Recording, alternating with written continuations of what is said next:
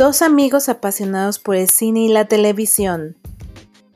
Esto es La Píldora Azul.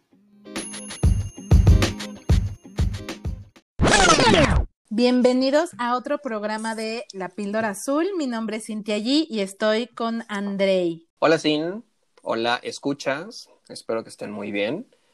Y hoy, justo que es nuestro Día de la Independencia, hemos elegido un tema que se presta a polémica porque las opiniones son muy divididas.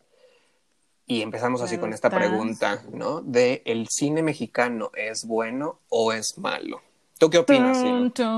Bueno, digo, preguntarte qué opinas, pues es, es como derivar de en todo lo que vamos a platicar el día de hoy, pero esa es una pregunta que creo que ha rondado a mucha, muchas de las personas que, que, les gusta el cine, ¿no?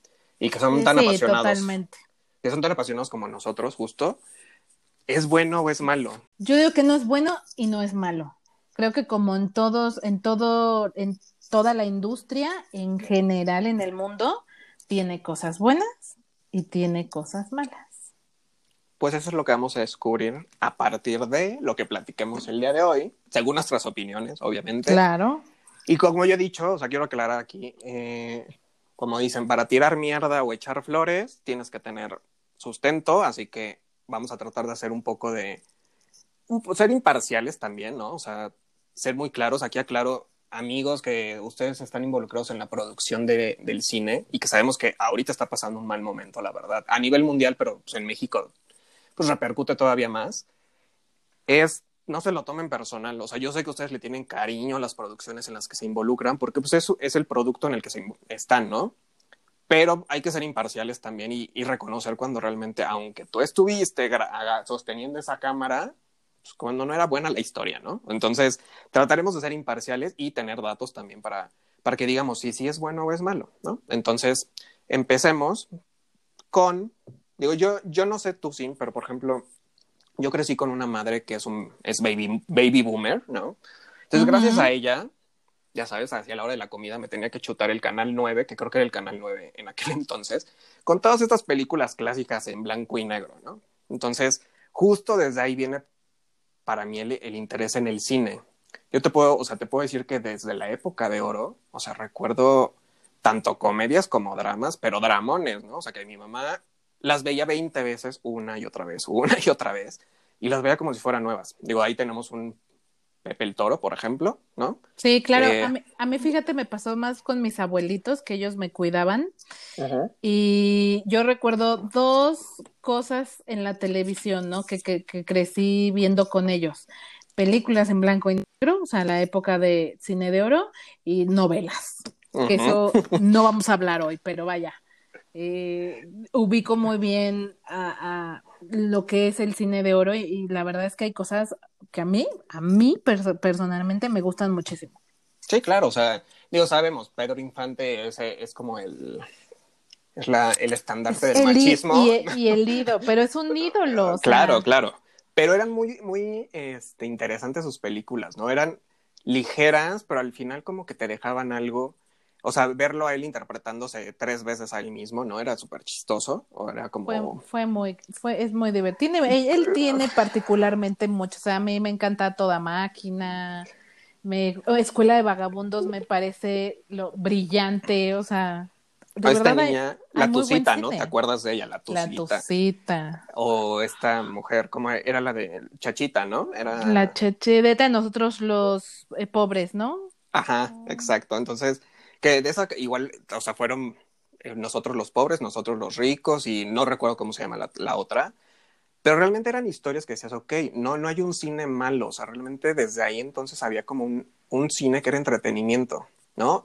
Podría ser ligero, ¿no? Hay una, el, el Ángel Exterminador me parece que es una de estas películas que son de otro, un género diferente, que era más suspenso, y aún así eran películas buenas, entonces, eso nos lleva a qué ha pasado entonces con la industria, porque hoy en día sentimos y tenemos este sentimiento de no estoy viendo cine de calidad, ¿por qué México no hace cine de calidad, no? Ese es el, sentir de muchos. Este, no sé tú, o sea, cómo percibes al cine contemporáneo. Yo fíjate que creía que no era bueno, o sea, tenía como esa idea, eh, porque pues no hay tantas producciones, o sea, vaya, o sea, comparación con Estados Unidos o Francia, no se produce tanto cine anualmente como esos países, ¿no?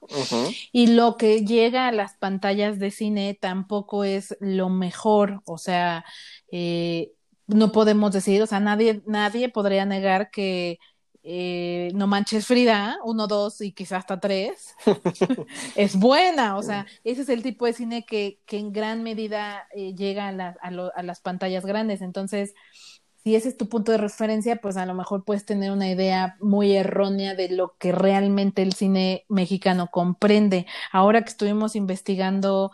Eh, como leyendo un poco más, como también recordando, porque a lo mejor de repente te olvidan títulos de películas que son muy buenas. Entonces, por eso yo al principio te decía, yo creo que más que bueno o malo, hay de todo. O sea, hay de todo y creo que hay mucho que rescatar de la industria nacional.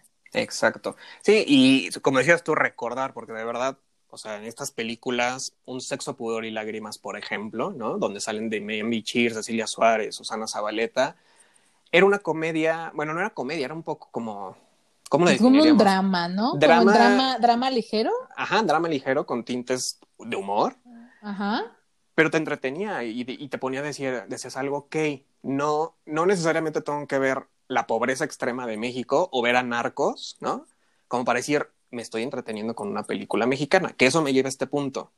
las temáticas. ¿Por qué hoy en día las temáticas tienen que cerrarse solo este tipo de cosas, ¿no? La comedia quizás está medio absurda, ¿no? Medio tonta y la parte extrema de hablemos de la pobreza o hablemos del narco.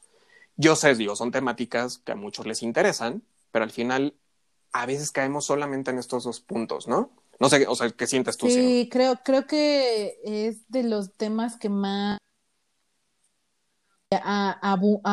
hay en el cine, pues.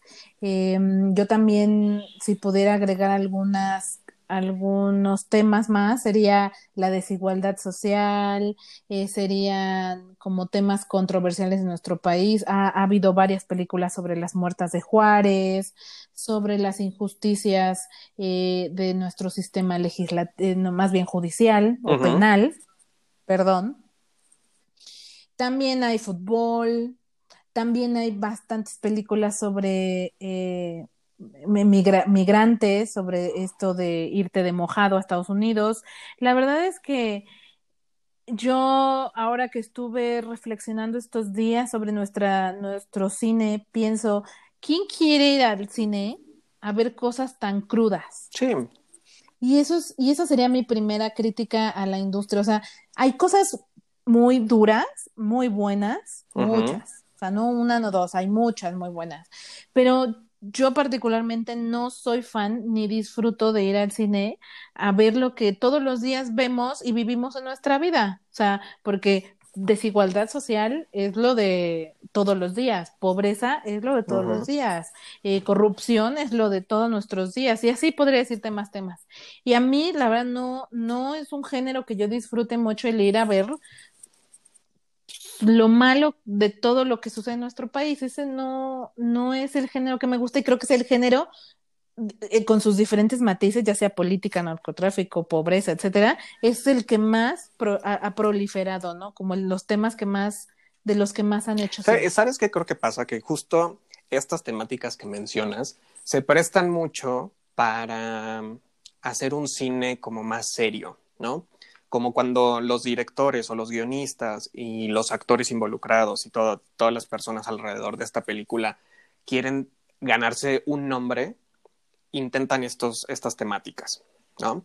Entonces, digo, es válido, como tú decías, o sea, yo no quiero ir a ver mi realidad al cine. Digo, es curioso, ¿no? Porque sí, sí nos gusta ver cómo la discriminación racial de los negros o de los judíos, ¿no? Porque no nos pasa tan directo, por así decirlo. Pero sí, vernos tan reflejados en la pantalla a lo mejor no es algo que guste, o sea, y es muy válido, o sea, la verdad, hay gente que solo quiere irse a entretener, o sea, apagar el, eh, apagar el cerebro y decir, órale, entretenme, nada más, ¿no? Pero ¿por qué entonces caemos en comedias que llegan a ser tan absurdas? Creo que puede haber un punto inteligente en esta forma de contar las historias, donde te reflejen realmente también tu día a día por, a través de una, un drama más ligero o una comedia ligera, ¿no? Pero una comedia inteligente. Digo, es lo que mencionabas, eh, sexo, sexo, pudor y lágrimas es un drama, pero con humor, ¿no? Y, lo cuenta de una forma. Pero la temática, pues también está interesante, ¿no? Estas complejidades de las parejas y cómo los enredos surgen. Y es algo que puede funcionar. Pero entonces, ¿por qué no tenemos un remake, como La boda de mi mejor amigo, que no sé qué opinen los demás, pero yo creo que es de los peores remakes que he visto.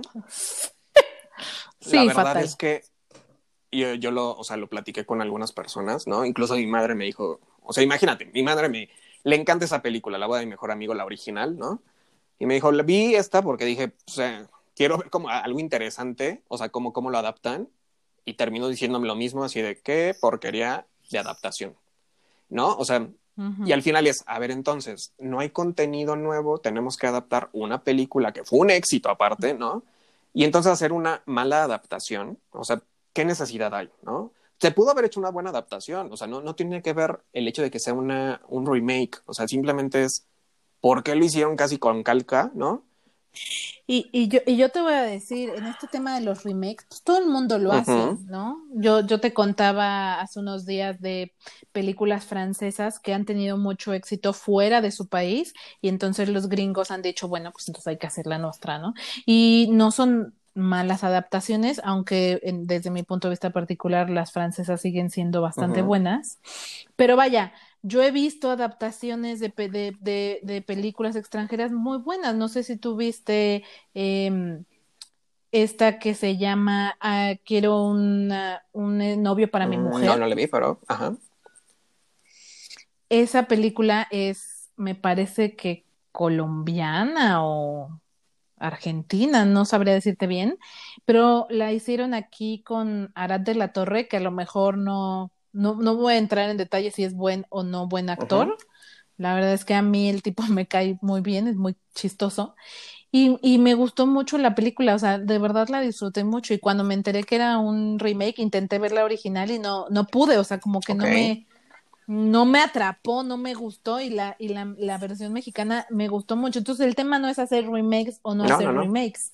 Que yo, yo escuchaba por ahí un comentario de alguien que me decía, es que ahora México es puro remake, México puro refrito de historias eh, de otros lados, ¿no? Y la verdad es que yo no veo que eso sea el punto malo, o sea, eso no está mal.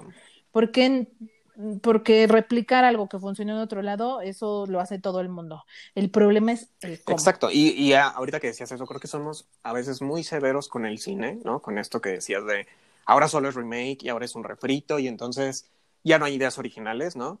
Que sí pasa, ¿no? Que es lo que decía, no, o sea, como tú, como tú lo mencionas, no tiene nada de malo hacer un remake siempre y cuando lo sepas hacer, ¿no? Lo adaptes realmente a una a una a tu país. Lo haga Ajá. local, ¿no? Ajá. Ajá eh. Exacto, a tu país, a lo, a lo, que se está viviendo. O sea, porque obviamente digo, en este caso de la boda de mi mejor amigo, pues esta película ya tiene mucho tiempo. Esta adaptación debió haber sido un poco más actualizada, creo yo, ¿no? En temática incluso, ¿no? O sea, digo, porque no, no nada más porque pongas un celular, un iPhone, ya por eso ya estás moderno, ¿no? Me explico. O sea, creo que creo que hay una, hay una diferencia entre los elementos que se deben usar contemporáneos para que realmente la historia fluya y te la creas, ¿no?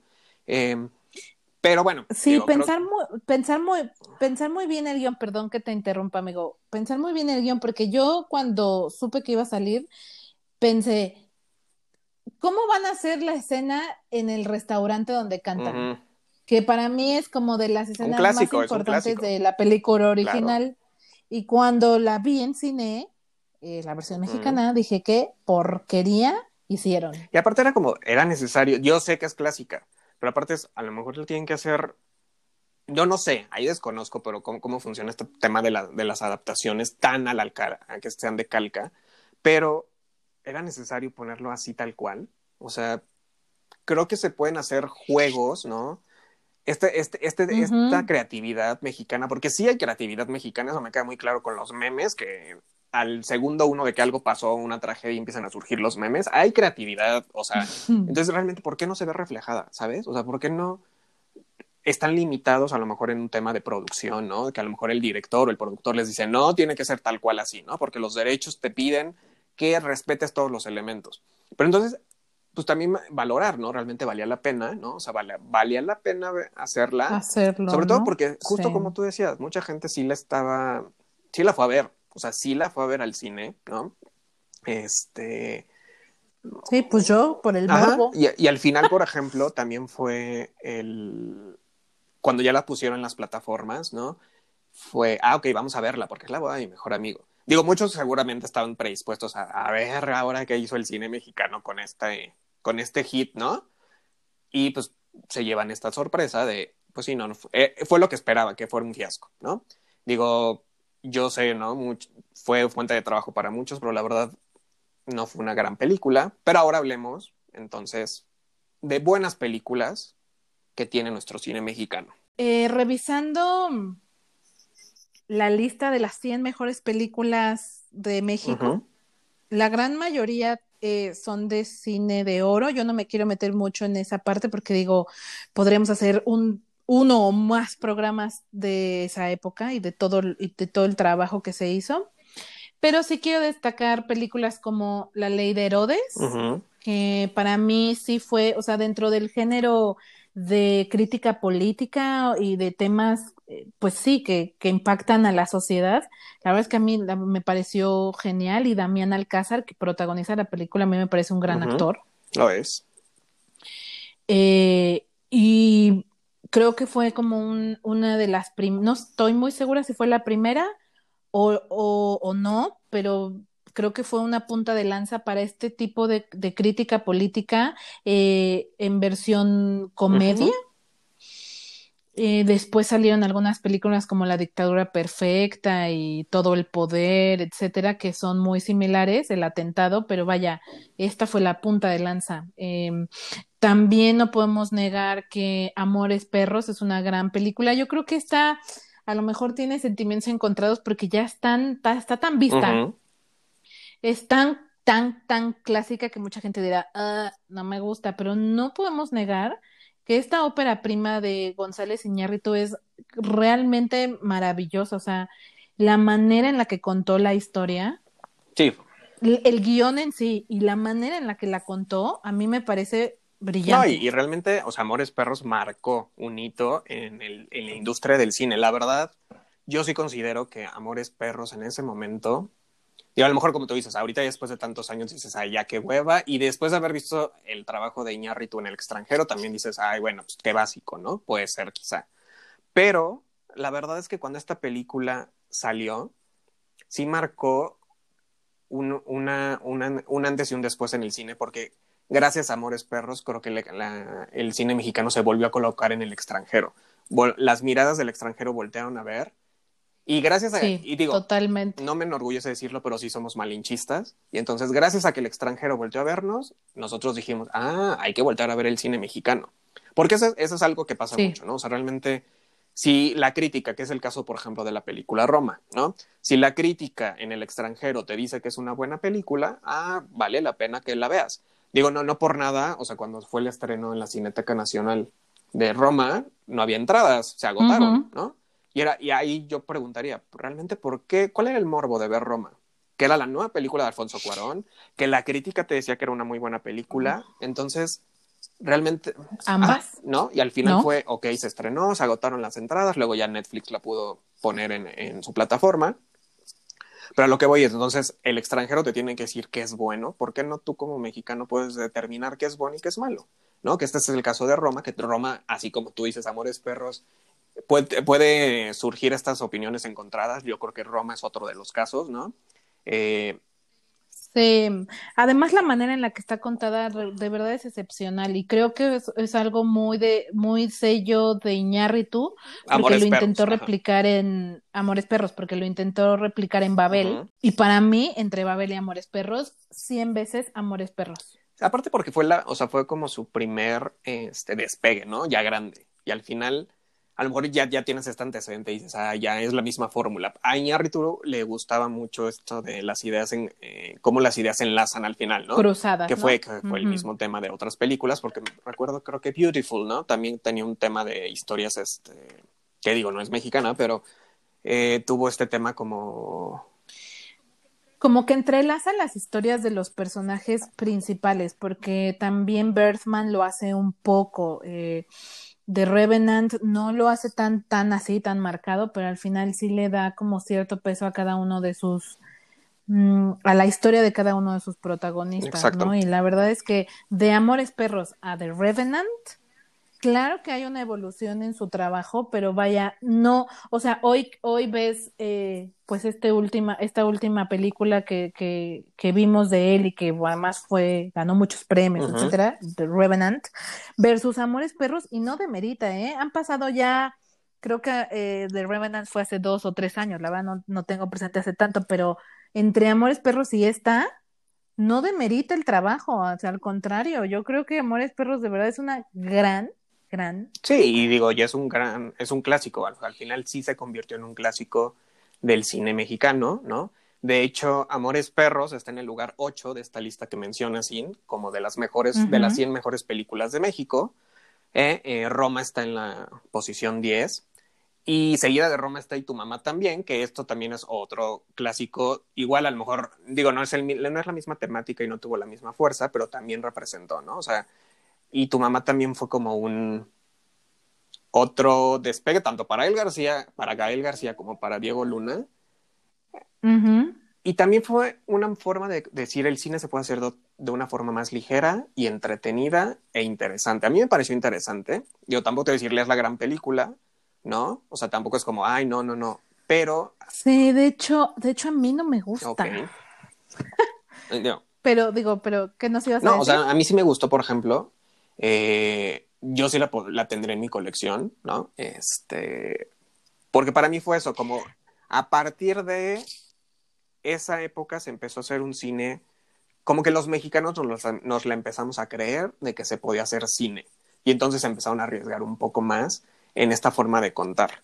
Y se ganó visibilidad, ¿no? En lo que te decía, pues a lo mejor fue la catapulta actores como actores, y gracias a eso fue que la gente dijo, ay, el cine mexicano vale la pena, de nuevo, ¿no? Luego volvimos a caer otra vez en picada, ¿no? Con, con otras películas. Ahorita nuevamente este sentimiento está por las comedias tan absurdas que puede haber. Mm. Eh, pero es recordar eso, ¿no? O sea, recordar que sí hubo esta, esta nueva forma de empezar a hacer las historias sobre México, ¿no? En este caso también de los actor, las primeras obras de los actores, digo, no necesariamente las primeras, pero por ejemplo, solo con tu pareja. Para mí es una muy buena película, ¿no? Eh, ¿Creerás que no la he visto, amigo? Deberías verla, por favor, y ustedes escuchas también véanla.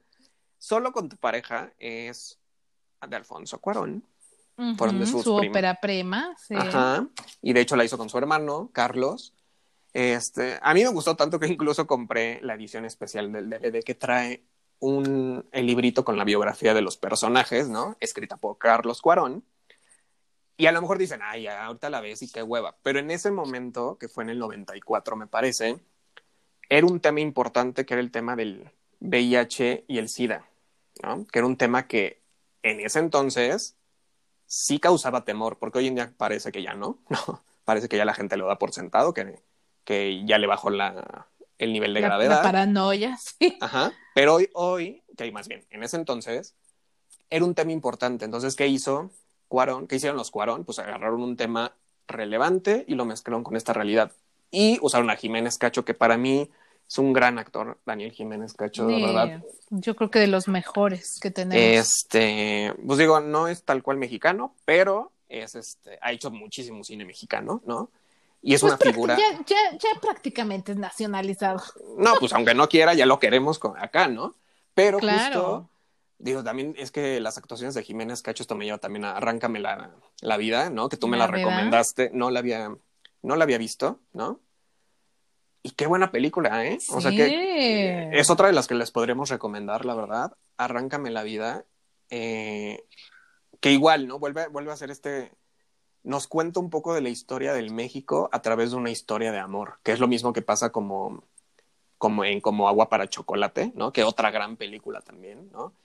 Claro. este, es, son estas formas tan inteligentes de irte narrando sobre México, la historia de México, o una época determinada de México, mezclarla con una historia de amor, mezclarla con grandes personajes y crear estas obras que dices, wow, o sea, de verdad pasan a la posteridad, ¿no? Sí, yo creo que es un, un recurso o una estrategia que funciona muy bien. O sea, eh, situar, o sea, eh, crear una historia eh, romántica o no romántica, pero situarla como en eventos históricos o en momentos claves de nuestra historia, funciona en todo el cine de todo el mundo. O sea, Estados Unidos lo hace tiro por viaje, ¿no? Y es, es una, y es algo que les funciona muy bien y es algo que aquí ah, tenemos muestras de que esto, de que, de que puede haber mucho éxito con este tipo de historias, como los dos que acabas de mencionar.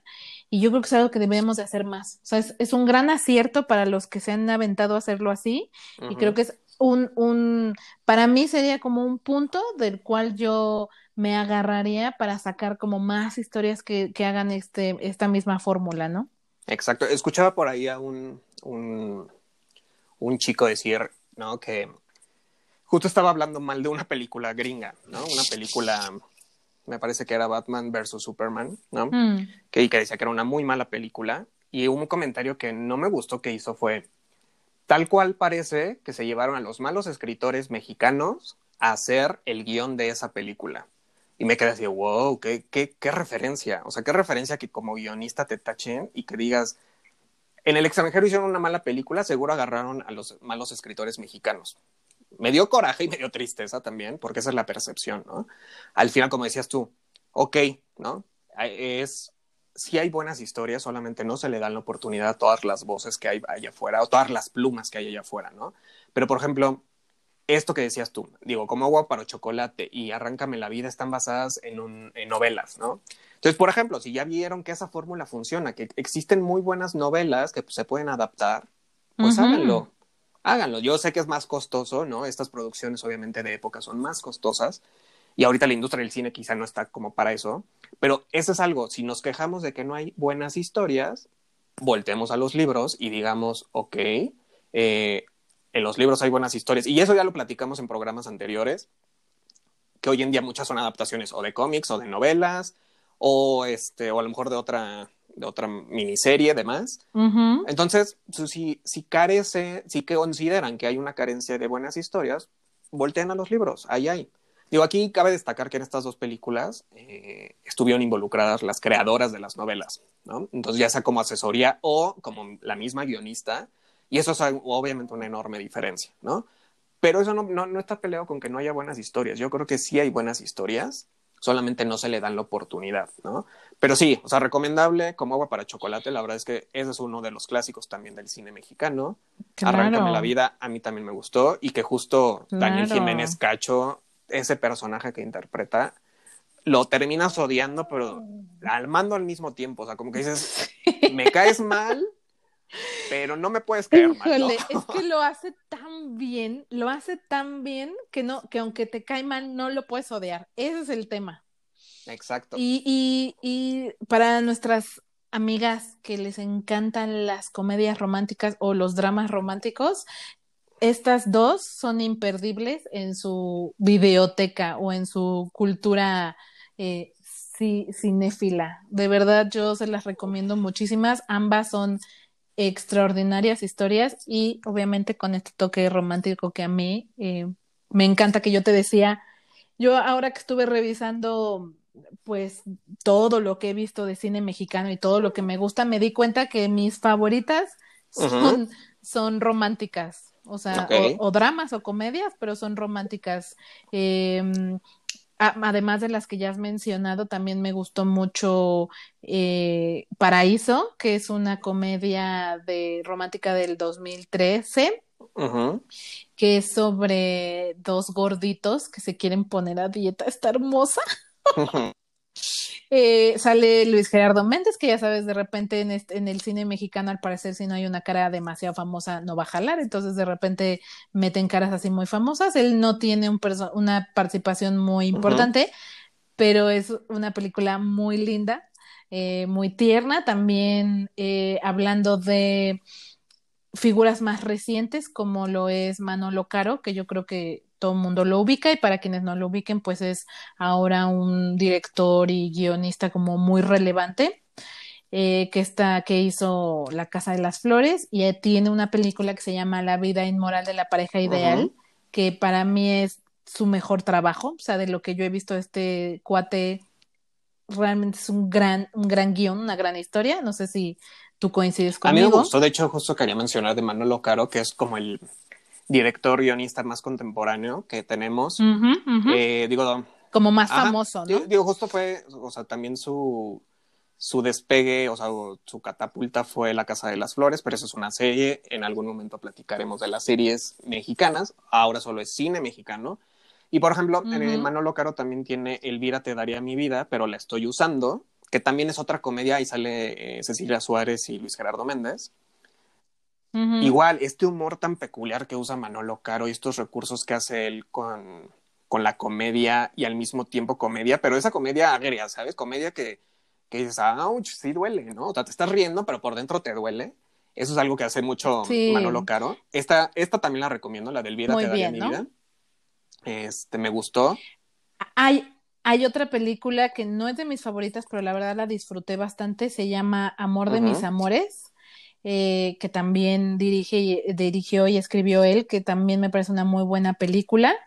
Yo aquí tengo em, otra que es la de no sé si cortarme las venas o dejarme las largas.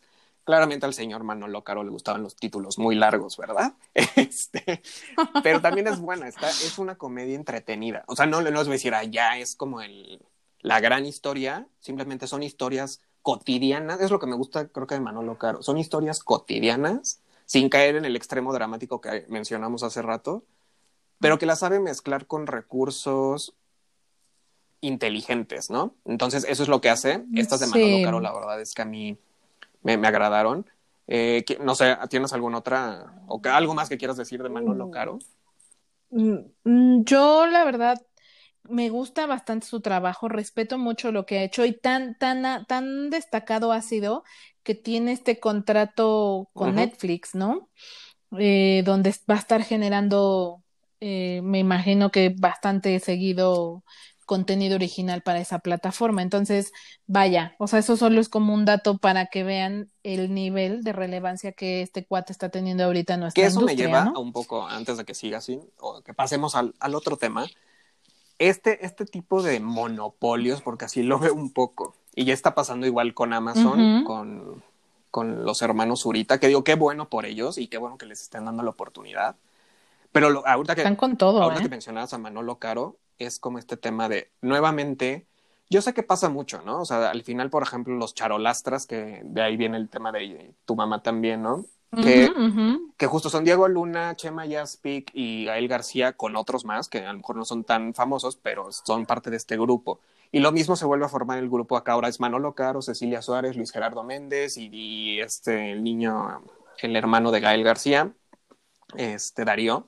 Eh, jazz, jazz, jazz, Darío Jazz, este, Y lo mismo está pasando en Amazon. Yo entiendo perfecto que se crean grupos, ¿no? Porque obviamente pues, son los cuates también, ¿no? Yo lo haría, también haría cine con mis cuates, ¿no? Porque también a veces eso es fortalecer, ¿no? a, veces hay poco apoyo y entonces hay que juntarte con los que sabes que te van a apoyar. Pero a veces eso limita mucho, como tú decías, que siempre estén los mismos nombres en cartelera.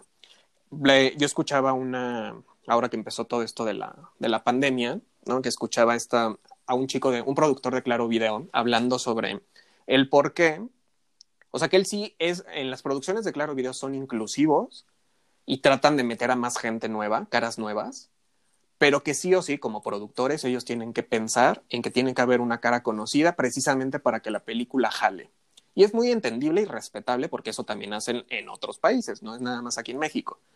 Pero entonces de repente creo que dentro de todas esas caras conocidas, o sea, hay más caras conocidas, ¿no? O sea, me imagino una Vanessa Boucher, por ejemplo, que es esta actriz que sale en Amores Perros, que me parece una muy buena actriz. Creo que ella ya no la he visto en más películas así. O sea, creo que o una Irene Azuela, que Irene, Irene Azuela me encanta Irene Azuela como actriz. Eh, yo la vi por primera vez en Quemar las Naves, que también es una película que les recomiendo, de temática LGBT en el fondo, pero el papel que hace Irene Azuela ahí, que era más chavita, o sea, me, ganó. O sea, y desde ahí le, he estado siguiendo como, como actriz. Pero, por ejemplo, hay más caras así, ¿sabes? O sea, digo, ahorita Irene está como en la parte de Monarca, ¿no? En la serie de, de Netflix, con, que es de Salma Hayek. Pero lo que decía, creo que hay más caras conocidas que se pueden usar como para darle este sustento, porque eso es una realidad. La gente no va al cine si no ve un, una Cecilia Suárez, por ejemplo, ¿no? O, un Luis Gerardo Méndez. Como que si no ven este nombre de respaldo, no confían en que la película va a ser buena. Y son buenos actores, o sea, la verdad es que, digo, tampoco es que nada más en el nombre, ¿no? Como otros que seguramente ahorita mencionaremos, pero ellos sí son buenos actores pero a veces se le cierra la oportunidad a las caras nuevas. No sé qué opinas tú, o sea. Sí, yo creo que hay una sensación, porque a lo mejor no es tan así, yo creo que lo dijiste al principio. Hay mucho más cine del que llega a las pantallas, tanto a las plataformas de streaming como a la pantalla grande, de lo que, de lo que podríamos decir, ¿no? Entonces, en este cine más comercial, creo que sería como dividirlo entre el cine comercial y el cine más eh, serio, por decirlo de alguna forma. Entonces, en el cine comercial creo que uno de los grandes pecados que tiene es usar solo, usar siempre a las mismas personas. O sea, eh, en su momento fue Damián Alcázar, fue Demian Bichir, fue Bárbara Mori, eh, pero ahora es Marta Higareda, Omar Chaparro, Ana Cerradilla, Jaime Camil, bueno, la Cecilia Suárez que está en todo. Este, la verdad es que el, el, cine como más eh, de masa mexicano está centrado en muy pocas caras. Y sí creo que hay muchísimos más actores eh, que, que, me gustaría ver. Ahora, también me pasa lo, la verdad es que aquí yo estoy un poco dividida porque aunque Joaquín Cosío, Jesús Ochoa y Jiménez Cacho son actores que también salen mucho en cine, a, mí yo disfruto mucho ver una película cuando, o sea, cuando ellos salen es un motivo para que yo le dé una oportunidad a una película. O sea, también es cierto que sí hay caras que jalan. No, oye, eso, eso es totalmente. Y eso pasa a todo, o sea, en todas las industrias eh, locales de cada país. O sea, eso siempre va a pasar, pero lo que sea, creo que a veces se crean estos monopolios, ¿no? Como tú lo decías ahorita, ¿no? Ya que en Netflix ya tiene uno, Amazon ya agarró otro, ¿no? Y, así van, van a empezar las plataformas. Entonces, por ejemplo, ahorita que decías este tema, o sea, de hecho, o sea, en el 2019, sí, solo hubo 101 estrenos de películas mexicanas. O sea, realmente no fueron tantos. O sea, si lo consideras.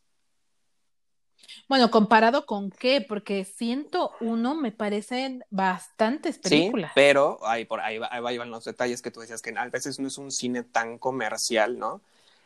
En el 2019, estos son datos que les estoy dando del INCINE, no crean que me los estoy inventando, ¿no? Se hicieron 216 largometrajes nacionales que se produjeron, pero solo llegaron 101 al cine. O sea, realmente solo se exhibieron 101, ¿no? Ahora, digo, eh, a lo mejor dices, ay, bueno, sí son muchos, pero precisamente de esos, ¿cuántos realmente tú sí viste? De esas 101 películas, ¿cuántas viste el año pasado? Híjole. No, ahí está. ¿Qué te gusta? ¿Dos? entonces. No sé. Imagínate, entonces, solamente, o sea, nada para que te des un detalle, de estas 101, 53 películas de estos estrenos, solamente entre estas 53 sumaron 79 mil espectadores. Y... Que no es nada. Pero ahí va un detalle. La película más vista fue No Manches Frida 2, con 6.6 millones de personas en el país que vieron No Manches Frida.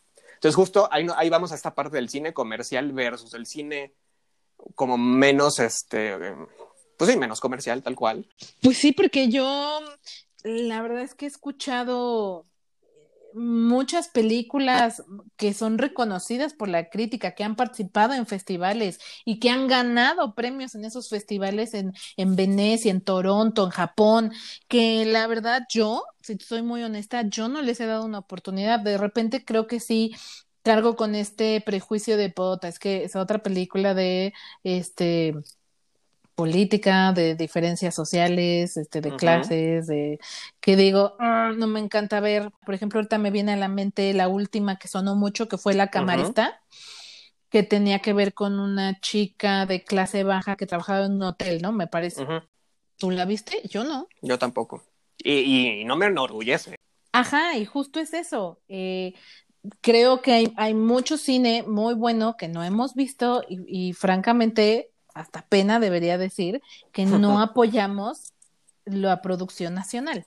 Ahora, mira, por ejemplo, en este dato, yo ya les dije que No Manches Frida 2 fue la película más vista en 2019, con más de 6 millones de asistentes, seguida de Mis Reyes contra Godines, con más de 4 millones de asistentes, y seguida de Todos Caen, con más de 2 millones.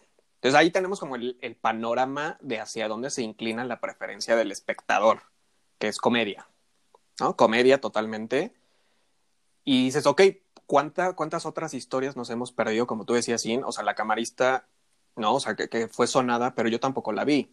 Y ya la, obviamente ya la voy a poner en la lista, porque justo después de esto dices, claro, hay mucho cine que no llegan a las salas, no llegan a las salas. O está muy poco tiempo, porque no, no sé si ustedes sepan, escuchas, o sea, que hay muchos que no lo saben, pero la, en la semana, el primer fin de semana de estreno, más bien el, el, la semana de estreno de la película, es crucial para todas las películas, para todas, porque justo claro. la asistencia a las salas de cine eh, determinan si van a seguir o no en cartelera. Entonces, ¿Cuánto si tiempo van a estar, no? Exacto. Entonces, por ejemplo, ¿no? No Manches Frida estuvo 10 semanas en cartelera, que tampoco fue tanto, pero dices, sí, fue, fue más del promedio, ¿no? Eh, digo, Chicuarotes, por ejemplo, estuvo 15 semanas en cartelera. Y Chicuarotes no sonó tanto como No Manches Frida 2, o no la vieron tantas personas como No Manches Frida 2, ¿no? Y son temáticas totalmente opuestas, dos diferentes, ¿no? Eh, Chicuarotes habla, creo que caemos otra vez de nuevo en este tema de la extrema pobreza y las circunstancias que viven las personas que están por obligación, ¿no? O sea, no es porque quieran, pero están en, en, mezcla, en ese tipo de ambientes, ¿no? Forzadas, sí. Y entonces al final viene esta parte. La boda de mi mejor amigo, por ejemplo, el remake que platicamos hace rato, estuvo nueve semanas en cartelera y tuvo más de un millón de asistentes. Entonces, incluyéndote sí, porque tú sí fuiste a verla. Uh -huh. este, pero es a lo que voy. O sea, aquí está la clara tendencia de cuál es la preferencia de, del cine, ¿no? O sea, porque sí, tiene que ver un poco el factor eh, comercial, que ahorita les voy a platicar de ciertos datos que también son muy interesantes respecto a esta parte de la comercialización y la distribución de las películas. Pero también hay como el interés del mexicano es como tú decías, quizá, ¿no? No quiero ver, no ver, no quiero verme reflejado en esa película, mi situación quizá de miseria, y entonces al final prefiero irme con la comedia absurda o la comedia ligera, pero pues como no, no sé cuál sería el adjetivo adecuado, pero pues quizá más light, ¿no? O sea, al final, que no me va claro. a poner a pensar. Entonces, así, así es el dato, ¿no? O sea, realmente este tipo de, de tendencias, ¿no? El género, eso sí, el género más gustado sigue siendo el drama. O sea, la verdad es que el drama es el, eh, con datos del IMCINE, son, el drama es el que más. Seguido de la comedia y los documentales, que eso es algo muy interesante. O sea, el documental quizá a lo mejor de repente no lo tomamos tan en cuenta, pero ahí está. ¿no? Y en esto ayuda mucho también estos festivales específicos de, de documental que hay, que uh -huh. ayudan a su difusión, que ese es el tema. Creo que hay un gran, gran asunto aquí, que es el, una, eso es un consejo que le doy a los creadores de cine, eh, sí necesitan difusión. Tú lo sabes, Sin, tú como, un, como en, en tu experiencia profesional has aprendido, ¿no? Que el que no habla o el que no se da a conocer, ¿no? Pues no. Sí, tienes que cacarear tu trabajo y Exacto. la verdad es que da, darle la mayor difusión posible y la y la realidad es que no se le, o sea, el 99% de nuestras de nuestra cartelera es extranjera. Uh -huh, tal También cual. eso es cierto y eh, pues desafortunadamente yo yo iba a quería mencionar este punto ahorita que lo sacaste. ¿Hasta dónde es la industria, los productores, los escritores, etcétera? Y hasta dónde es lo que el público quiere ver, porque también es cierto que las grandes, las productoras, la gente que sí tiene dinero para hacer cine, va a invertir su dinero en lo que sí le va a dar eh, un retorno de su inversión, ¿sabes? Uh -huh, claro. Entonces, si la gente quiere ir a ver cosas como No Manches Frida, pues supongo que la, los productores van a hacer películas de ese tipo. Sí, totalmente. O sea, por ejemplo, el, año pasado hubo 341 millones de asistentes a las salas de cine, de los cuales solo 35 millones fueron para el cine mexicano. O sea, si lo ves, el eh, pues las estadísticas son, pues sí hay una gran diferencia, ¿no? Y por ejemplo, de este total, gran total de las asistentes, o sea, para tanto cine internacional como nacional, el 96% se fue por la oferta comercial. 96% es muchísimo. O sea, realmente la gente lo que quiere es cine comercial, no quiere un cine transgresor, que te ponga a pensar, que sea independiente, que te plantee nuevas filosofías o puntos de vista. No, la gente quiere un cine comercial. Entonces, justo tiene que ver con esta tendencia que tú dices. Sin, al final, las grandes productoras van a apostar por lo que la gente está pidiendo. Entonces también somos responsables. Ah, nos están entregando lo que estamos pidiendo, ¿no? Sí, pero te voy a, te voy a decir, ahí yo estuve dándole vueltas un poco y, decí, y pensé, a ver, pero ¿por qué también plataformas como Amazon y Netflix han tenido tanto éxito en países eh, de Latinoamérica? Porque la gente quiere ver ese tipo de contenido, o sea, la gente también buscamos, o sea, creo que hay un gran número de, de personas que vemos The Voice, Umbrella Academy, que vemos eh, lo que están haciendo en España, o sea, hay mucha gente que, que le gusta La Casa de Papel, que le gusta Las Chicas del Cable, o sea, hay, hay, hay mucho mercado para toda esa gente que está consumiendo series, películas extranjeras, porque es lo que vemos, pero o sea, creo que lo que la industria mexicana no está haciendo bien, a grandes rasgos, es, es dar ese contenido, ese tipo de contenido que sí consumimos en el del extranjero, ¿por qué no hacerlo aquí? O sea, me pregunto si es un tema meramente financiero, porque la realidad es que no hay eh, apoyos económicos y no hay realmente inversiones en cine en este país. No, y ahora, o sea, porque claramente en este sexenio el arte es uno de los sectores que más ha sufrido, ¿no? En este tipo de, recortes. Pero antes de entrar como en, ese, en ese tema, ahorita que mencionabas las plataformas, ¿no? Justo en estos datos que, que nos, nos arrojan las estadísticas, en el 2019 teníamos unas 15 plataformas que ofrecían cine mexicano, ¿no? Y llámese iTunes, llámese Blim, Claro Video, HBO, Fox, eh, Amazon, ¿no? De por Ajá, exacto. Estas plataformas justo. Pero eh, aquí el dato curioso, yo sé que mucha gente está casada con Netflix, pero Netflix es el que menos largometrajes y series mexicanas tiene. Bueno, series mexicanas ahí, ahí gana un poco, pero solamente en, 2010, en 2019 tenía 56 largometrajes de cine mexicano, comparado con un Amazon Prime que tenía 224 largometrajes. Entonces también dices, ok, pues tampoco en las plataformas te están ofreciendo una salida, ¿sí? O sea, también si, lo, si te pones a pensar en ese punto, ok, pero no me, están trayendo contenido extranjero y ahorita estamos saturados de series coreanas y películas coreanas y, este, y de, corte oriental, ¿no? Qué bueno, pero ¿y México? O sea, tú Netflix, pues dale, dale cabida a todas estas que a lo mejor no llegan al cine, pues déjales entrar, ¿no? Yo sé que a lo mejor para Netflix no es rentable porque pues, vamos a optar por ver las coreanas en vez de las mexicanas, pero aquí hay una diferencia, o sea, realmente Amazon Prime tiene eso, o sea, una diferencia, por ejemplo. Y también en cuanto a la diversidad, es, por ejemplo, Netflix en el año, el año pasado se enfocaba en películas del 2000 para acá, de cine mexicano. Mientras que Amazon, Prime tiene desde 1940, que es la época de oro, hacia acá. Entonces también hay, una, hay mayor diversidad. Entonces realmente te pone a pensar, ok, las plataformas también te ayudan o no te ayudan, o te limitan el contenido, porque también, padrísimo que nos ponen contenido extranjero, pero es lo que tienes, no tienes más. Quizá a lo mejor, no, eso es una pregunta a ustedes, público, y a, a también sin es eso, ok, pero si solamente te están ofreciendo ese contenido extranjero, pues ¿cómo pides más contenido nacional? ¿No? Entonces, ese es otro, otro, detalle interesante que también dices la, no solo la industria o el gobierno o el público, sino también incluso los canales de distribución, llámese cine o llámese plataformas, tampoco ayudan mucho a esta difusión.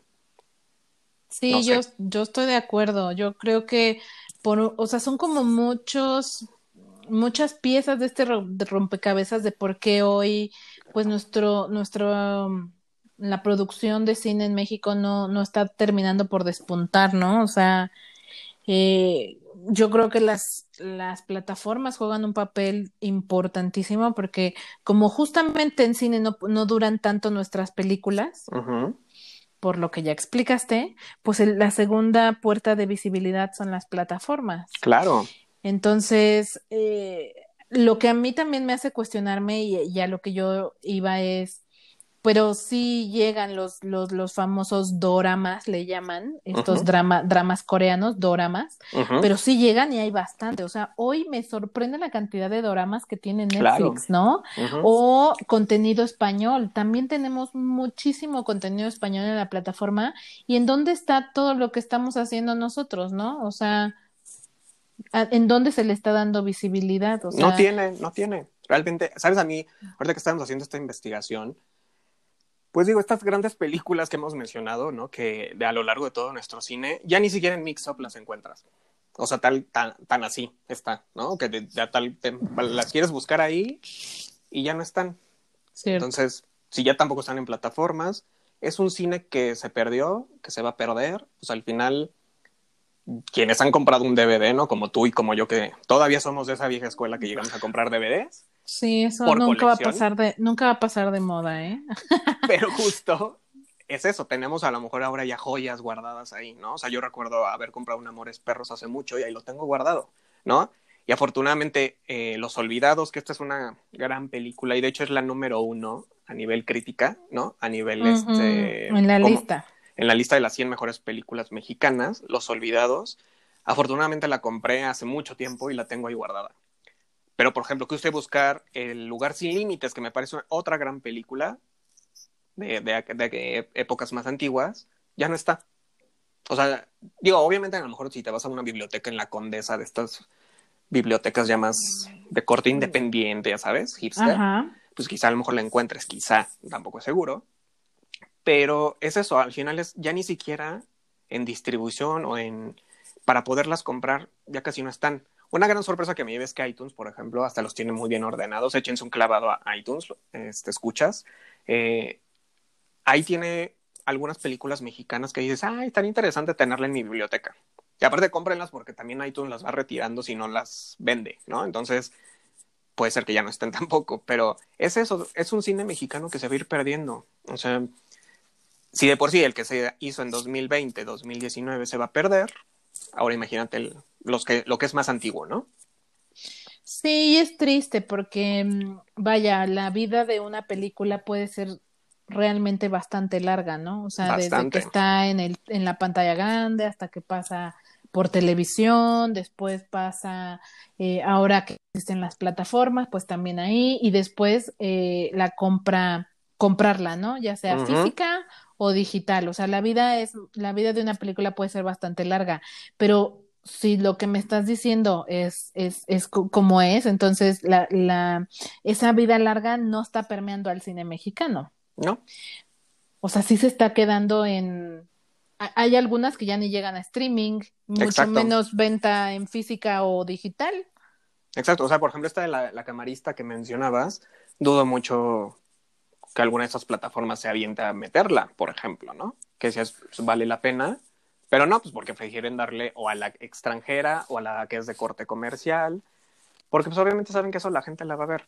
Entonces, es esa parte la, la difusión. Y ahora también otro tema es la piratería, ¿no? O sea que sabemos que ese es otro asunto. De estos 101 estrenos que te dije del, del 2019 sin, el 50% de eso, el 50% de esos títulos se localizaron en el mercado informal también. Entonces, ok, no vas, no compras boleto, pero sí la compras pirata.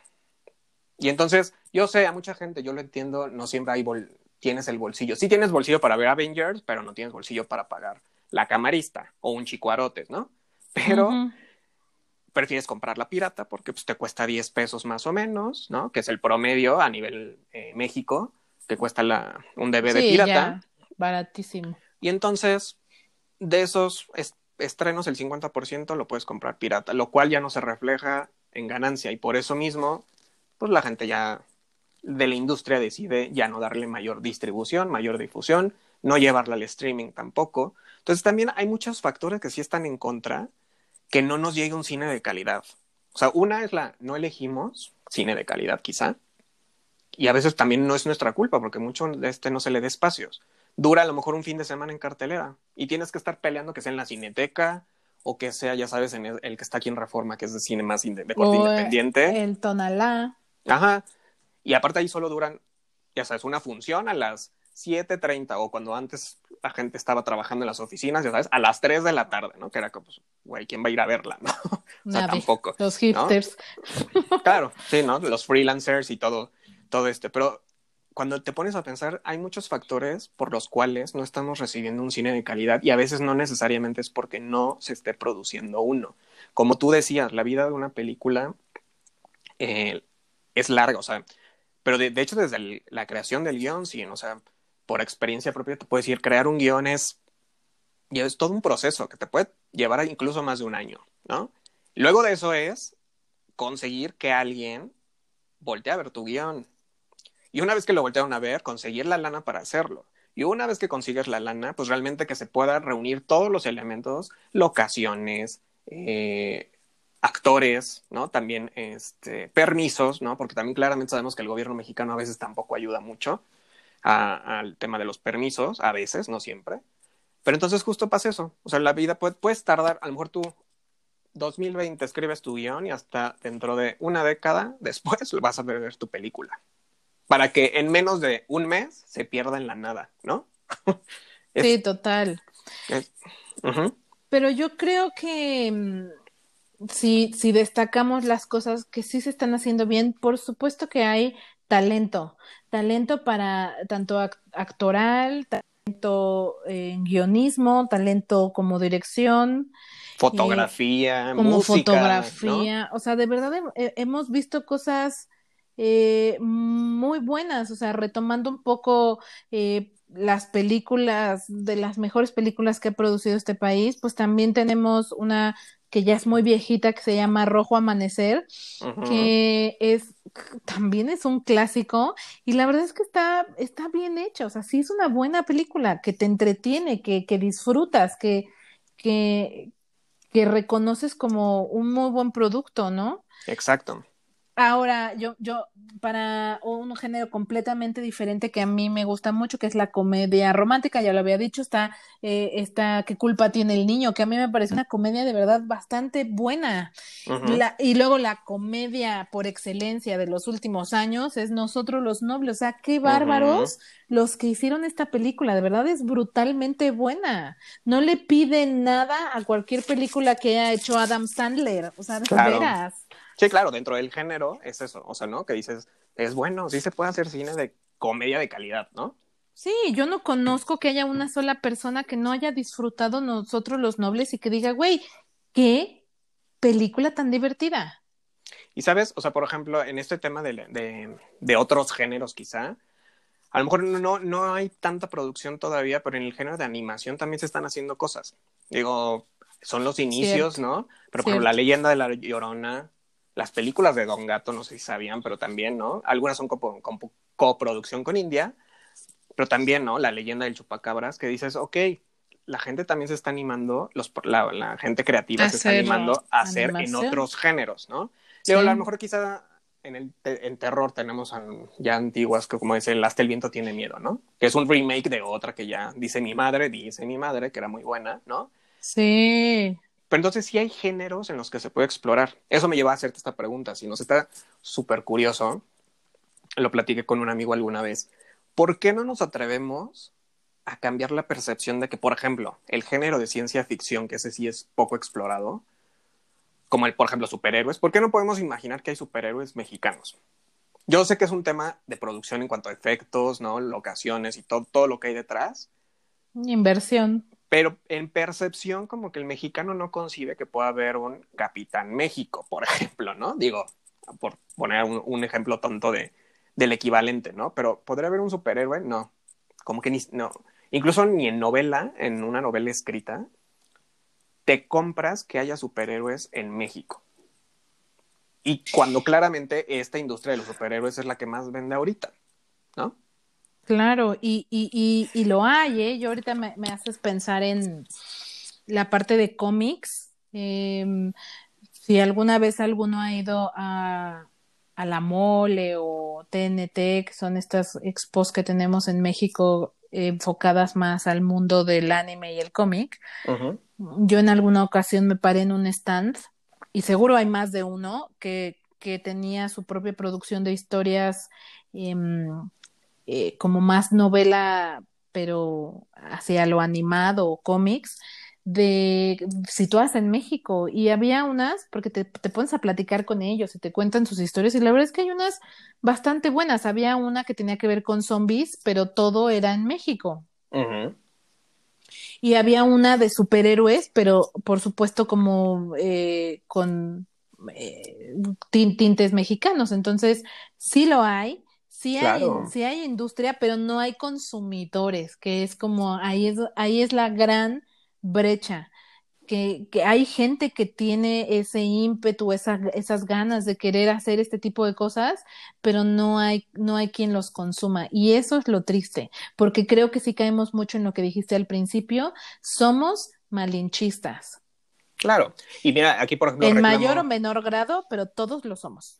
Exacto. Sí, porque te casas con que quieres ver al güerito que le rompe la madre a mucha gente, ¿no? Eh, y que salva al mundo, porque aparte no solo salva a su país, salva al mundo, ¿no? De la catástrofe, pero es güerito, ¿no? Y entonces, por ejemplo, a mí me viene esta parte cuando fue el tema de Roma, ¿no? Y el tema de Yalitza Aparicio, que surgió este nacionalismo por apoyemos, ¿no? O sea, que ha dividido también las opiniones en cuanto a la nominación de Yalitza en muchos este, premios, ¿no? Como actriz. Cada quien podrá tener su punto de vista, pero al final es, ah, ok, porque es Cuarón y está poniendo a una mujer con raíces indígenas, entonces sí se le da la voz. Pero díganme realmente cuántas personas si fueron a ver algún largometraje o documental relacionado con tema, temática indígena. Después de esto. No, o, o, antes. O sea, Exacto. porque yo creo que em, gente con rasgos indígenas o de origen indígena ha habido siempre en el cine, siempre. Claro y cuándo había tenido tanta relevancia, cuándo se le había dado como esa visibilidad hasta que pasó lo de Roma, ¿no? Eh, y a lo mejor solo porque se trataba de Cuarón, o sea, el tema es que aquí si no viene alguien con suficiente renombre a darle voz y voto a la gente que nunca la ha tenido, pues nunca existió y nunca va a existir. Claro. Y ahí, por ejemplo, el año pasado hubo 14 largometrajes con temática indígena, ¿no? Y o sea, lo interesante es aquí, por ejemplo, digo, no son tantos, pero sí se hace, por ejemplo, uso de las lenguas originarias como el maya, el ramuri, mazateco, el zapoteco, ¿no? Pero pues, realmente, ¿qué conciencia hay? O sea, realmente no, no, no porque Roma o Yalitza haya marcado, a lo mejor para muchos, no es mi caso, pero para muchos ha marcado un parteaguas en la industria del cine o de la actuación en México.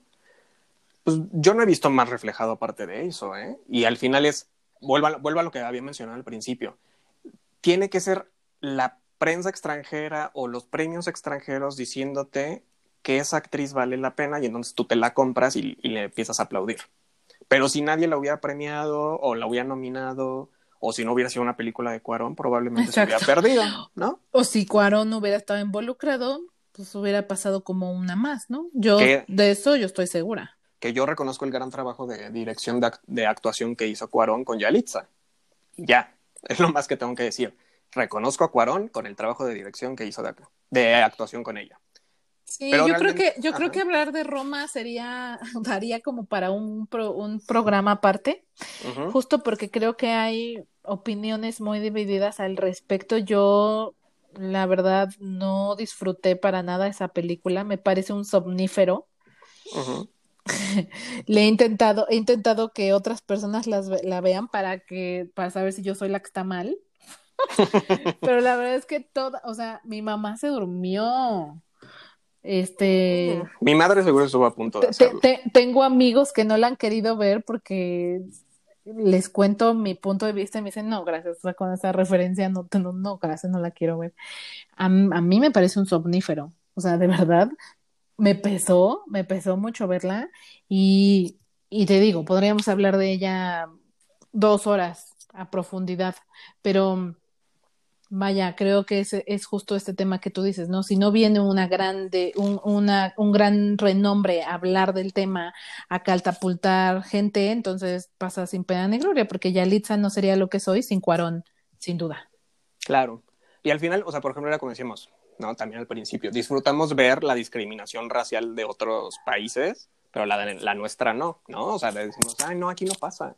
Aquí no le haces el feo a la persona que te está pidiendo dinero en la calle que viene justo de Oaxaca, ¿no? O sea, que, viene descalza desde Oaxaca, ¿no? Aquí no pasa eso. Entonces, como que dices, ok, también un poco de hipocresía ahí, pero bueno, ya no entremos en ese tema. Hablando de inclusividad, eh, el tema de la inclusión de las mujeres, ¿no? En, este, en esta parte, pues tristemente todavía no es tan fuerte, ojalá lo sea en los próximos años. El año pasado, eh, 44 películas de estas que, les mencioné fueron dirigidas por mujeres, pero esto solo es el 20% del total, ¿no? Entonces, lo que les decía, ojalá, yo quiero ver más nombres de mujeres, ¿no? O sea, que de verdad en el extranjero de, volteen a ver una mujer, una directora, ¿no? Una productora y que digan, güey, lo hizo una mujer, qué bueno, ¿no? O sea, y no porque sea como algo que tenga que ser especial, sino porque digan, finalmente se le está dando la oportunidad y se voltean a ver, porque hoy en día los tres nombres más grandes de la industria del cine mexicano, o bueno, de los creadores mexicanos, son hombres, ¿no? Y son, y, y, solo son tres, o sea, yo, yo ampliaría tu comentario a, eh, a, abramos el cine, a, démosle la oportunidad a otras caras, o sea, no todo es Cuarón del Toro e Iñárritu. O en dado caso Manolo Caro, ¿no? Que ahorita está tan de moda. No todos son ellos. Yo creo que, yo creo que es momento de verdad eh, darnos la oportunidad de apoyar más cine mexicano, de conocer un poco más y de, y de darnos esa oportunidad, porque si algo me quedó muy claro después de esta, de este programa, de esta investigación, fue que cine bueno hay y mucho. O sea, podríamos hacer una lista bastante amplia de, de buen cine para ver, de recomendaciones para ver. Entonces, y nos quedaríamos cortos porque pues hay mucho que tú y yo no hemos visto, ¿no? Pero vaya, eh, hay mucho por ver, hay mucho por apoyar y creo que es momento de que la gente de verdad se dé su, la oportunidad y no se quede con que todo es No Manches Frida o Cindy la Regia, o sea, no todo es ese cine. Hay mucho más y creo que hay, hay, hay, hay que darle una oportunidad. Sí, hay, hay, muchas historias. Y ahora que decías de esta lista, yo ya les dijimos la lista que hace esta crítica, nosotros nos tomamos el atrevimiento quizá, ¿no? No, pero fue, fue, con gusto de hacer como un pequeño sondeo entre nuestros conocidos más cercanos, ¿no? Familia y amigos. Y les preguntamos cuáles eran para ellos las cinco mejores películas del cine mexicano y cuáles las cinco peores.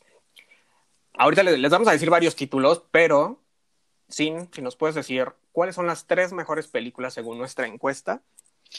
La que tuvo, las que tuvieron más votos son Nosotros los Nobles, este, estoy de acuerdo. Como agua para chocolate, estoy de acuerdo. Amores perros, estoy de acuerdo. Sí, no, está, está como que creo que se fue bien por ahí. sí, creo que, creo que es bastante, bastante buenas opiniones, digamos. Dentro de, estas, antes de eso, dentro de estas mejores, otros títulos que tuvimos fue La Ley de Herodes, La Dictadura Perfecta, y tu mamá también, que yo sé que no te gustó, Sim, pero también está El Infierno, Arráncame la Vida, Babel, Roma, que aquí, aquí, va a haber, aquí se van a encontrar unos resultados muy peculiares, porque Roma está tanto entre las mejores como las peores. Y Mis Reyes contra Godines también la votaron como las mejores y como las peores. Entonces está muy, muy chistoso. Por ahí alguien me mencionó El Santo contra las momias, ¿no? Digo, es muy respetable. También esas películas marcaron a una generación en específico. Matando Cabos, Rudo y Cursi, justo con este tema de que decías del tema deportivo, ¿no? En la, en la industria del cine. Ay, sí, pero si me dejas decirte qué mala es. acá les gustó, acá les gustó. Aquí estamos siendo imparciales, fue lo que la gente pidió. Eh, las clásicas como Los Tres García, Los Tres Huastecos también, Canoa, eh, Chicuarotes, Cindy la Regia, que también es otro de los casos de peor y mejor, Cindy la Regia, este, y bueno, ahora dinos cuáles son las tres peores según la encuesta. La voz de mejor amigo, super sí.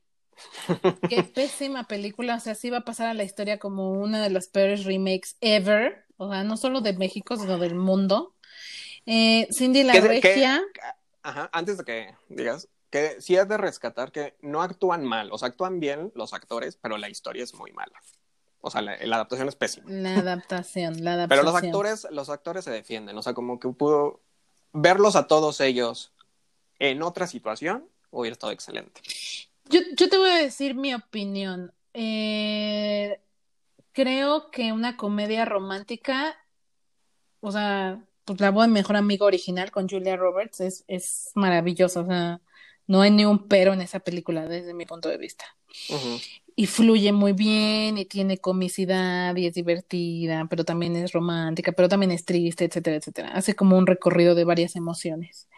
Y esa fluidez que ustedes pueden detectar en esa película es lo que esta versión no tiene y que justo le pasa mucho a muchas comedias de mexicanas, como que no tienen esa misma fluidez, no tienen ese mismo eh, como carrusel un poco de emociones entre que te ríes, entre que lloras, entre que te, emocionas, te enamoras, etcétera, te desilusionas. Sí. No sé por qué, o sea, siempre me he preguntado por qué, porque digo, o sea, ya hablamos de comedias buenas, ¿qué culpa tiene el niño? Sí, sí cumple como con ese, a lo mejor no es la gran película de comedia, pero es una buena película, o sea, sí se puede escribir bien, pero no sé por qué la mayoría de las comedias mexicanas no tienen esa fluidez que la gran mayoría de las gringas sí. Ok. Pero bueno, luego seguimos con Cindy la Regia, que me, acuerdo que alguien me dijo que ni Marta de baile lo hace bien como Marta de baile. ya sé. Y No manches Frida 1 y 2. Ya sé. Digo, y dentro de estos títulos está, como les decíamos, Roma también está como en esta encuesta, como las peores. Quizá por esta parte somnolienta que dices tú, ¿no? De somnífero más bien. Eh, por ahí dijeron también Salvando al Soldado Pérez, Plan V, digo V porque hay otra con Plan B que es la otra B, Camino a Marte, Mis Reyes contra Godines, Me Estás Matando Susana, El Tamaño Se Importa, Belzebud, Cabeza de Buda, cito textual como me puso una persona, todas las de Omar Chaparro. Entonces, eso no piensa el resto del país que fue a darle 6 millones de asistentes a no manches Frida 2, ¿no? Pero esta persona que me lo dijo, yo tengo, yo tengo que hacerte una confesión. O sea, a mí me cae bien Omar Chaparro desde que salía en Telehit en Black and White. Yo no sé si tú llegaste a ver ese programa alguna vez. No. Pero ese programa tiene añísimos, añísimos. Y él era conductor junto con Rafa Guadarrama y no me acuerdo cómo se llamaba el otro me caía increíble, se me hace realmente una persona como muy buena gente, como con Ángel, sí se me hace chistoso, etcétera, pero, pero también tengo que admitir que aunque el tipo me cae bien, no es el gran actor. Y qué pésimas películas ha elegido. O sea, no sé si es él o es la historia, pero híjole, de todas las que he visto de él, no puedo decir que una es buena, siendo honesta. Ya sé. Digo, no sé, o sea, ya sé, no sé, porque es, no me he tomado la molestia de ver todas las películas de Omar Chaparro. De siquiera verlas. Pues como que he querido destinar mi tiempo a ver quizá otras, ¿no? Este, pero la verdad, digo, a mí Omar Chaparro se ve que es una persona bastante cómica y simpática, ¿no? Y que tiene potencial como comediante, pero pues digo, no sé, la verdad no puedo emitir una opinión respecto, solo estoy citando tal cual que todas las de Omar Chaparro. Y también por ahí me pusieron todas las de Cantinflas. Creo que ahí a mi hermana coincide con eso porque a ella tampoco le gusta ninguna película de Cantinflas. Que digo, realmente Cantinflas siempre fue Cantinflas, ¿no? Este. Digo, habrá quien, quien diga que no, pero creo que Cantinflas era como una extensión del personaje que había creado, que es muy valioso porque realmente fue un gran personaje. Y pues digo, la verdad es que creo que las conclusiones son esas. El cine mexicano hay bueno, hay bueno, como en, todas, en todos los países hay tanto bueno como malo, creemos que predomina el malo, pero ya por todas las razones que les hemos dicho, realmente es lo que nos llega, lo que le estamos pidiendo, lo que la industria. Digo, nada más como unos detalles finales que me gustaría darles aquí a mi público millennial, es, ¿no? O sea, el tema de cómo las redes sociales también tienen que ver, ¿no? Eh, en el tema de la difusión de, de estos estrenos nacionales del año pasado el 83% utilizó alguna red social o alguna página web para difundir el lanzamiento. Entonces, pues es una buena cantidad. Creo que eso ya es un must en todas las películas, algo que yo les decía a todos estos creadores, de verdad, sí tienen que difundir su contenido, podrán ser el mejor talento, el talento que espera México y el resto del mundo, pero si no difunden su trabajo no nos vamos a enterar de que existen y de que tienen esta oferta cinematográfica. Entonces, eh, sí o sí es muy importante darlo a conocer, que tanto los medios de comunicación contribuyan a eso, como el mismo creador se preste a, porque también luego hay unos creadores bastante insoportables que no se prestan ni siquiera para dar entrevistas o no le dan el valor, ¿no? Entonces creo que, creo que es un dar y dar, porque el público, como nosotros, los consumidores de contenido, porque somos nosotros los que vamos a pagar la entrada. O sea, al final yo entiendo perfecto, y eso es algo que todas estas opiniones que les hemos dado se las damos como consumidores de contenido, que somos quienes pagamos la taquilla. Porque los medios de comunicación y los críticos de cine normalmente son invitados por los mismos festivales o por las mismas productoras y distribuidoras. Ellos no están pagando a veces el boleto. Entonces, nosotros como consumidores, sí te da coraje que llegues a una sala y, no recibas lo que esperabas ver, ¿no? Entonces, que digo, ya dijimos, somos un poco responsables, pero nosotros ese, ese, somos los que consumimos su contenido. Y entonces, háganos saber que existe este contenido válganse de las redes sociales, ¿no? Que a lo mejor yo lo entiendo, pagar una campaña de relaciones públicas o de publicidad, ¿no? Que en el caso justo, justo la de No Manches Frida, pues, por ejemplo, ¿no? O sea, tuvo una muy buena distribución mediática. También eso contribuye al éxito de la película, ¿no? O bueno, el éxito de taquilla.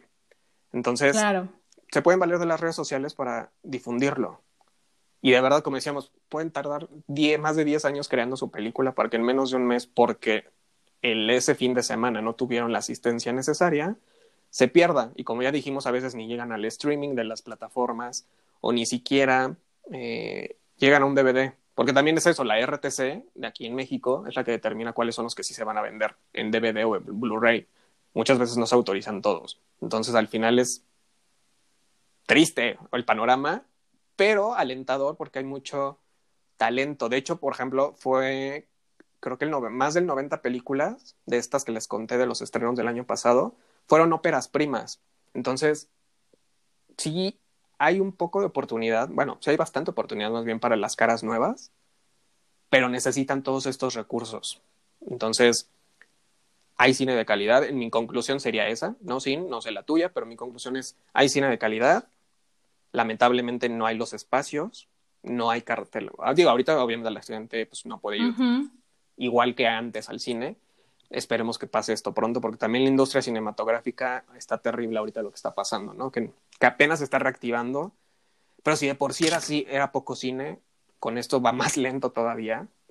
Esperemos que ya pronto se active. También digo, ustedes sabrán si van o no a las salas de cine y por, ¿no? Es, es algo, una decisión muy personal por la situación que ah, estamos viviendo, pero claramente la, la, industria del cine se está viendo perjudicada por lo que está pasando. Entonces, solamente es eso. En cuanto se reactive y en cuanto se pueda, tomen en cuenta estas cosas que les mencionamos, porque pues digo, yo a partir de todo esto que hicimos de la investigación, yo ahora sí soy pro cine mexicano, la verdad, lo confieso a partir de este momento no me va a dejar de gustar el, cine extranjero, porque digo, también esta es otra pregunta y te la hago a ti, y a ustedes los escuchas. Dentro de su top ten mundial de todo el cine, ¿estaría alguna película mexicana? No me respondan, piénsenlo, piénsenlo. qué difícil pregunta. piénsenlo, pero creo que sí, o sea, vale la pena que apoyemos el cine mexicano, todos estos talentos caras nuevas, caras conocidas, caras antiguas, no importa. O sea, y bueno, sí, tú dinos. Yo estoy totalmente de acuerdo contigo. Eh, hay mucho que la industria ya tiene y puede dar.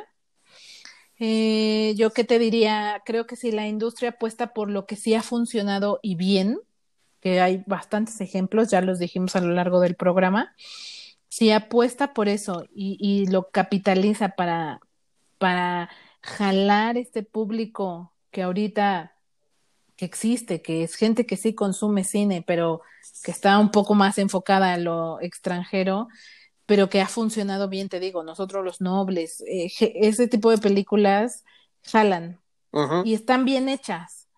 O sea, apostemos más por las, por las cosas que sí están funcionando, por las cosas que sí están gustando, que están bien hechas, que quede eso muy claro, y apostemos más por ese cine. O sea, yo también me siento más orgullosa de lo que, de quienes somos, de lo que hemos hecho.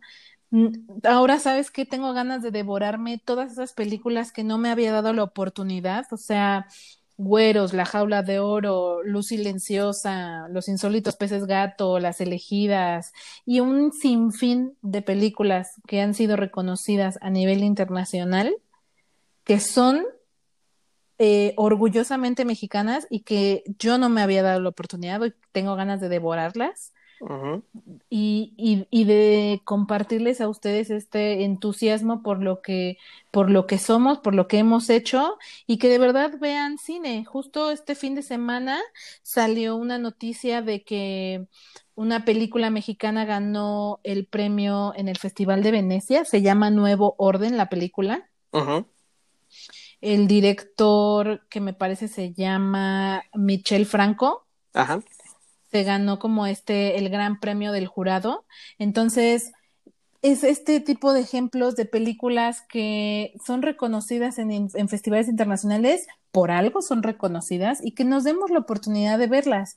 Yo estaba viendo por ahí una lista de las películas que se iban a estrenar este año, una de ellas es esta, que, que suenan bien y que, y que de verdad lo apoyemos, ¿no? Por ejemplo, por ahí había una que se llama el baile de los 41 con Alfonso Herrera y Emiliano Zurita. Justo que la mencionas, es porque dijiste Las Elegidas y ahora es esta, justo es el mismo director de Las Elegidas, que es David Pablos. Eh, me entusiasma, ahorita que la mencionas, me entusiasma mucho ver esta película, porque es una película, quiero yo pensar, digo, no, desconozco cómo lo va a manejar Pablos en este sentido, pero es una película que apela al colectivo LGBT. Eh, la historia tiene que ver con el tema de el sobrino de Porfirio Díaz, me parece que al que no culparon justo en este baile de los 41 y que se un hecho real, ¿no? Un hecho real, ajá. Ah. porque se reunían justo eh, lesbianas, eh, gays a bailar escondidas porque antes no se podía. Millennials para que vean todo el camino que se ha tenido que recorrer, no, era, no es tan sencillo como hoy parece. Entonces, justo se reunían escondidas y llegaron a encarcelarlos bueno, para llevárselos a prisión, pero como estaba el sobrino de Porfirio Díaz, a él no se lo llevaron. Eran 42 en vez de 41, pero por eso solo son 41, porque a él, pues por las influencias políticas, decidieron quitarlo de la lista. Entonces me interesa mucho cómo lo va, cómo lo va a manejar Pablos. Aparte, la, fotografía me parecía buena. el trabajo que hizo en Las Elegidas. Las Elegidas todavía la pueden encontrar en Netflix, véanla. Es esta realidad cruda. Eh, no es una película, a lo mejor gran, gran producción alrededor, pero bien hecha, muy bien hecha en el sentido de narrar la historia como cruda, muy cruda, la verdad, y cruda y real, ¿no? Entonces, me interesa mucho qué va a hacer David Pablos en este sentido. Es una de las que yo espero, que obviamente por lo que estamos pasando se atrasó, pero ¿tienes alguna otra por ahí, sin que, viene? Eh, pues como ya saben que me encantan las comedias románticas, hay una por ahí que se llama veinteañera divorciada y fantástica, que se ve que es un súper churro. pero me encanta, me encantaría verla, o sea, me llamó la atención, creo que se ve chistosa, ojalá no me decepcione. La verdad es que yo, otro, otro guilty pleasure mexicano que tengo, además de Omar Chaparro, es, eh, son los derbés, la verdad, todos ellos me caen a mí muy bien, se me hacen chistosos, la verdad. O sea, yo, este, me cae muy bien Badir, él es parte de los que protagonizan esta película, entonces por eso me dan ganas de verla, aunque sé que hacer un churro. También por ahí hay una que se llama Amores Modernos con Ludvika Paleta. Entonces, cine mexicano para ver hay. Algunas de mejor calidad que otras, eso sin duda, pero vaya, dense la oportunidad, descubran este eh, todo lo que nuestro país produce y denos su opinión. Y ojalá, ya nada más conclusiones. Me gustaría ver a estos grandes nombres que ya dijimos, Iñárritu, Cuarón, del Toro, volver a su, a su país y hacer cosas aquí en México. O sea, creo que también ese es el tema que gracias a ellos, incluyendo una Salma Hayek, por ejemplo, se abrieron las puertas para muchos mexicanos en el extranjero y eso nadie se les va a quitar el mérito. Pero me gustaría mucho ver que ahora regresen a casa porque ya, ya crearon el nombre, gracias a ustedes crearon este nombre, pero ahora traigan de nuevo el nombre a México y hagan cosas. Digo, Cuarón lo hizo al firma, filmar Roma aquí, que el gobierno el gobierno mexicano no le ayudó tanto, ¿no? Hasta que se supieron que era Cuarón, que eso está un poco deprimente, pero bueno, el tema es, aquí hay mucho material, muchas historias, muchas realidades, unas realidades tan diversas en nuestro país que se pueden contar a través de la dirección de ellos, ¿no? O el, el nombre de ellos, porque pues sí, si nos vamos a eso, yo, esta de nuevo orden que comentas, yo me enteré por Diego Boneta, porque me parece que mm, Diego Boneta sale ahí. Que dices, pues ya Diego Boneta se ha buscado también su camino en, eh, en, el extranjero y gracias a eso es que nos llegan estos nombres de nuevo. Si no, se perderían una vez más en el limbo de las películas mexicanas que no nos llegamos a enterar. Porque justo lo que tú decías hace rato, no te has dado la oportunidad. Yo coincido contigo con eso, no me he dado la oportunidad, pero también no me he enterado que existían. Hasta que hicimos e, esta investigación sin, me di cuenta que hay un montón de títulos que yo no sabía que eran mexicanos. Y que decía, pues, o que no me llegaba. Te digo, también redacten un poco más interesante su sinopsis, porque luego se avientan unas sinopsis tan creativas que yo digo, así participaron para los concursos de los fondos que hay, que de verdad no se entiende. No, en serio, es que de verdad lo lees la sinopsis y dices, no, pues no sé de qué va, la neta. Entonces, te digo, ojalá estos grandes nombres algún día regresen a México, a filmar en México, porque eso también ayudaría mucho a la industria. Y obviamente también apoyando a nuevos talentos, porque es y ahora sí ya es como un engranaje en el que toda la industria del cine mexicano debe funcionar. A partir de esto que pasó, que ahorita estamos en un bache enorme, pero tenemos que salir. Entonces creo que a partir de aquí se debería definir una historia. Sí, ese sería como un lindo, un lindo sueño que, que, nos, que a mí también me gustaría ver realidad, que estos grandes nombres que han podido triunfar en el extranjero regresen a hacer cosas aquí para que todavía le den mayor visibilidad a, a nuestra industria. Y pues con eso, ¿quieres decir algo más? Yo, por mi parte, es todo hoy. No. Creo que ya dijimos Exacto, no, sería todo. Pero valía la pena porque justo estamos celebrando nuestro Día de la Independencia. Coman muy rico en sus casas. Festejen. Películas mexicanas. recuérdanos, exacto, pongan películas mexicanas que seguro ahorita muchas plataformas y también canales de televisión abierta o de paga se van a prestar Claro, tú decías, las camaristas, chicuarotes, están en Netflix. Dense una oportunidad. Véanlas. Eh, las, las, elegidas. y... El Callejón, ¿sabes? Me ah, faltó mencionar el Callejón de los Milagros. El Callejón de los Milagros la encuentran en Amazon. Fue la única actuación de Salma Hayek en México, o sea, en película mexicana, porque hizo una telenovela, pero película solo fue, creo que esa. A mí me gusta mucho el Callejón de los Milagros. Es igual cruda, pero cruda en el sentido no como de tanto reflejarla, sí la pobreza, pero también la historia, y esta historia de amor medio trágica que involucra, pero vale la pena, véanla. O sea, échense un ojo a los que tengan Amazon, ahí hay varias películas todavía que pueden encontrar. Creo que hasta las Poquianchis, digo, hay para para los muy clásicos, que mi madre le impactó mucho esa historia, ¿no? pero, pero, este, sí, justo eso. O sea, disfruten su Día de la Independencia, vale la pena que se den la oportunidad y nada más recuérdanos las redes sociales. Nos encuentran en Twitter, Instagram y Facebook como La Píldora Azul con una A entre píldora y azul. Muchas gracias, escuchas y nos vemos en la siguiente. Nos vemos, vean cine mexicano. You know, man. You know, man. You man.